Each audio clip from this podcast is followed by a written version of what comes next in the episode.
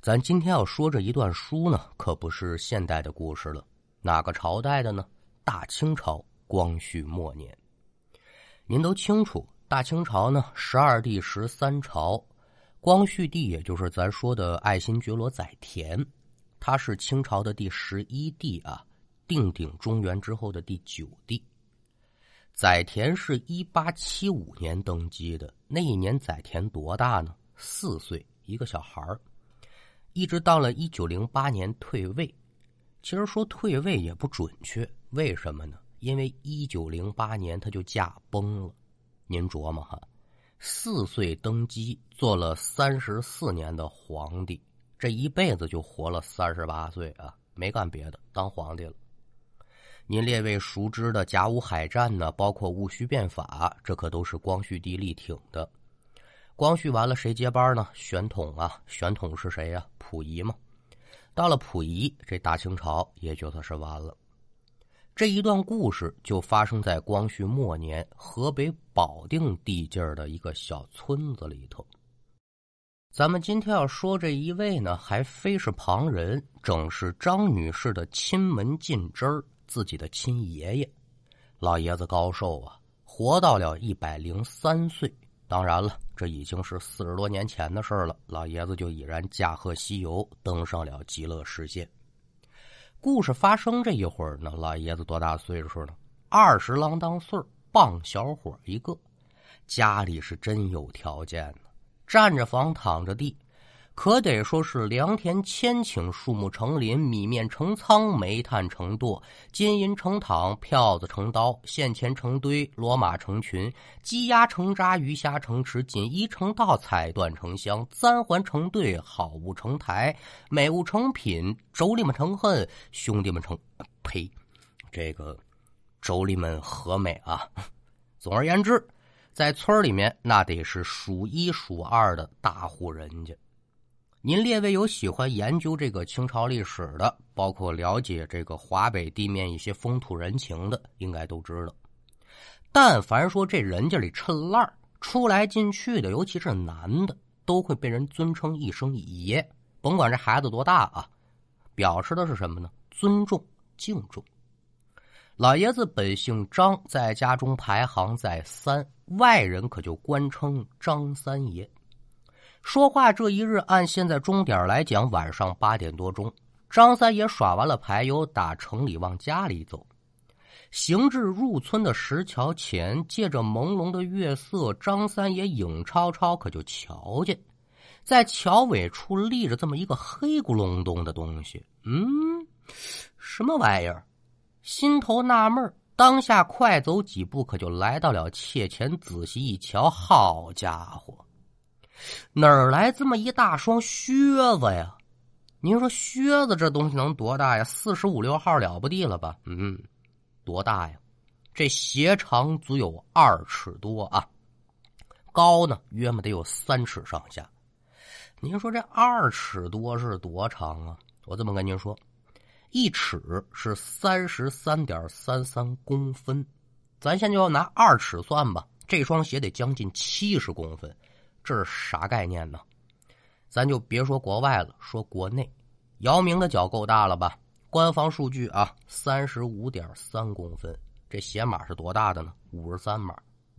您要是拿着姚明这鞋跟眼前这靴子一比，哎，它能装下姚明两双鞋，还带富裕。您琢磨琢磨，这是个船，这是个鞋。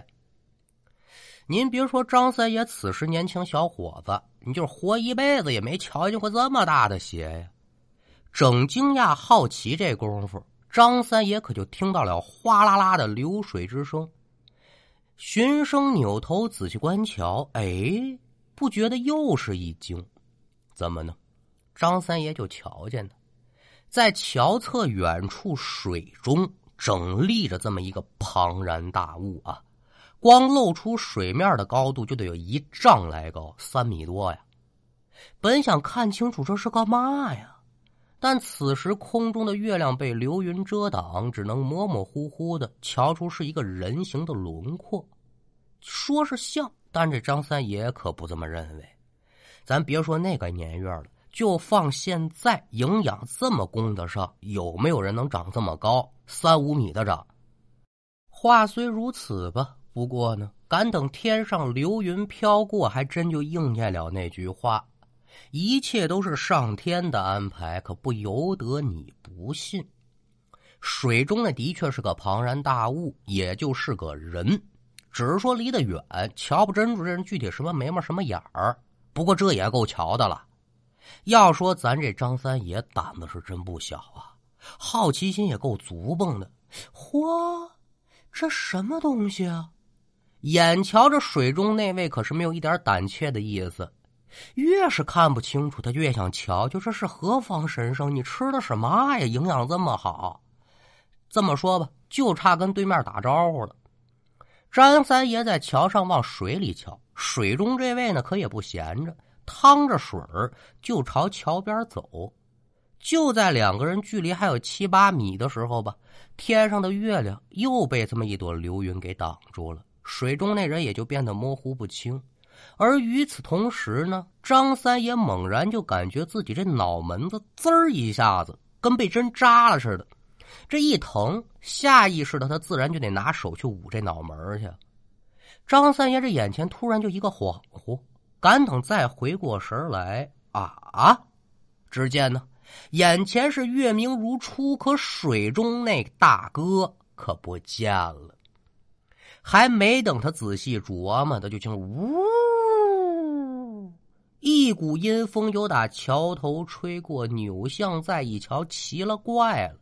不但说水中那巨人不见了，就连桥尾摆着那双大靴子也没了。见此情形，张三爷暗自嘀咕：“这靴子跟水中那巨人肯定是配套的呀，这鞋准是他的呀。”不过说这人怎么说没就没了呢？也就在这个时候，张三爷猛然间可就瞧见，刚才那个突然消失的巨人，此时竟然拎着那双大靴子呀，沿着进村的路往村里头走。再一瞧，好家伙，这人足够两丈多高啊！两丈多，我可不知你有没有概念啊？这就将近十米了。张三爷不知巨人进村的目的为何，当下步子不停，叉叉叉叉，撒开脚步，他就给我往上追。巨人走是不假，但张三爷要追，那可得是跑。但就是这样，却依旧距离前面这巨人有个十几二十米的距离。追不上，那叔不要麻烦，一直得追了五分多钟。张三爷就瞧见呢，前面巨人在村头的一户人家停住了脚步，然后呢，又扭头朝后瞧了一眼。张三爷知道这巨人是瞧自己个儿呢，但也不知对方是人是鬼，还是哪路的神明啊，不敢靠近。他可就站在远处这么盯着。与此同时呢，天上流云散尽，可得说是月兔高悬。张三爷借着皎洁的月光，可也就瞧真住了这巨人的模样了。身高刚才咱说了两丈多高，看长相呢，男的，得说是浓眉大眼，鼻直口方，海下一缕漠然，年纪四五十岁了不地了吧，脸色挺白。头上戴着这么一顶纱帽，身上呢穿着这么一个黑色的长袍。巨人扭头瞧了一眼之后呢，可没对这张三爷干嘛啊，而是一步可就跨进这当院当中去了。之后呢，竟然就一屁股坐这户人家那房檐上。您琢磨那年月啊，普通人家的房子修的普遍就不高，所以就他这身高坐到房檐上，那也不是难事。可咱也不知道是这人体轻啊，还是这房子质量好。这人坐上去之后，这房子没塌啊，晃都不晃一下，就如若无物一般。看到这一幕，张三爷可就有点不知所措了。这是要干嘛呀？走累了，歇歇脚。抬眼再一瞧呢，就见这巨人把手中的靴子可就放这房顶上了。两个脚提起来，相互碰了碰，意思是什么呢？脚底下有杂物啊，我清理清理。两只脚碰完之后，巨人又拿靴子呢在手中磕的磕的，把靴子里头这东西呢也磕得出来，然后把靴子可就套脚上了。赶等这一切做完，巨人可又朝这边瞧了瞧，之后呢站起身子。接下来这举动，同志们可算是让张三爷开了眼了。怎么呢？瞧巨人这架篓子呀，应该是继续朝前走。那按咱常人来说，哈，甭管是我想去哪儿，我首先得绕过建筑物吧。也就是说，他继续想往前走，就势必得绕过这些房子。您再瞧这巨人呢，不去，他可比我学徒这嘴快的多啊！一抬腿，直接由打房上可就跨过去了。见这巨人走了，张三爷也不闲着，火这厉害了，紧跟着他可就往上追。这边是兜兜转转绕房子，来到房屋后头，再一瞧，就见这巨人是如同百米跨栏似的，唰唰唰唰唰唰唰，一连跨了好几个村民的房子，前前后后也就十几秒钟，这人可就消失在了荷叶当中。一瞧人没了，张三爷自然也就无处去追了，当下返回家中。人虽然走了，但这心可没走啊。这大高个子是谁呀？哪儿来的呢？从来没见过他啊！张三爷想不明白。但有句话叫什么呢？众人拾柴火焰高。有心想把自己的所遭所遇给外人说一说，好闹清楚这其中的缘由，也解开我心头的疙瘩。不成想呢，回家之后，咱这张三爷是一病不起，郎中大夫是排着队的往家里请，可就查不出这张三爷到底得的什么病。折腾了一个多月，就在全家人无计可施的时候呢，张三爷竟然是不药而愈，好了，好可是好了，紧跟着这心病就来了，什么呢？咱先说第一个啊，您列位不知还记不记得？前文书咱说过，老爷子在清水当中呢，瞧上这大高个子的时候，额头好像被扎了一下。您具体说疼了多久，他可记不住了。也就在病好之后，那个被针扎的位置鼓起来一个乒乓球大小的包。这包还没研究明白呢，紧跟着张三爷这牙呀就开始一个一个的往后掉。二十多岁的小伙子啊，满口牙。掉光了。那过去来说，这人呢都比较迷信，因为这科学知识接收的也不是特别的多吧。瞧到自己身上种种怪异的现象，张三爷可就把家里人唤到身边了，把那天晚上我怎么瞧见一大个子，怎么来怎么去，就给说了一遍。最后家里人一合计，哦哦，感情是这么回事那这事儿看来不是请郎中找大夫问先生就能办的了。安观寺庙，民间游方的高人，咱找一找吧。那您琢磨吧，口袋有钱，嘛事办不成啊？这个过程咱可就别细表了，咱就单说把这高人请来之后，把整件事情前前后后来龙去脉这么一了解，高人可就说话了，说三爷，您额头上这包还有满嘴掉的牙呀，还真跟那巨人有关啊！既如此，敢问先生，那巨人是何许人也呀？呀，牙没了，说话倒是挺利落。去你的吧！哎，这巨人呢，咱不能称之为人，此乃夜游神也。夜游神哈，这这这怎么个来路啊？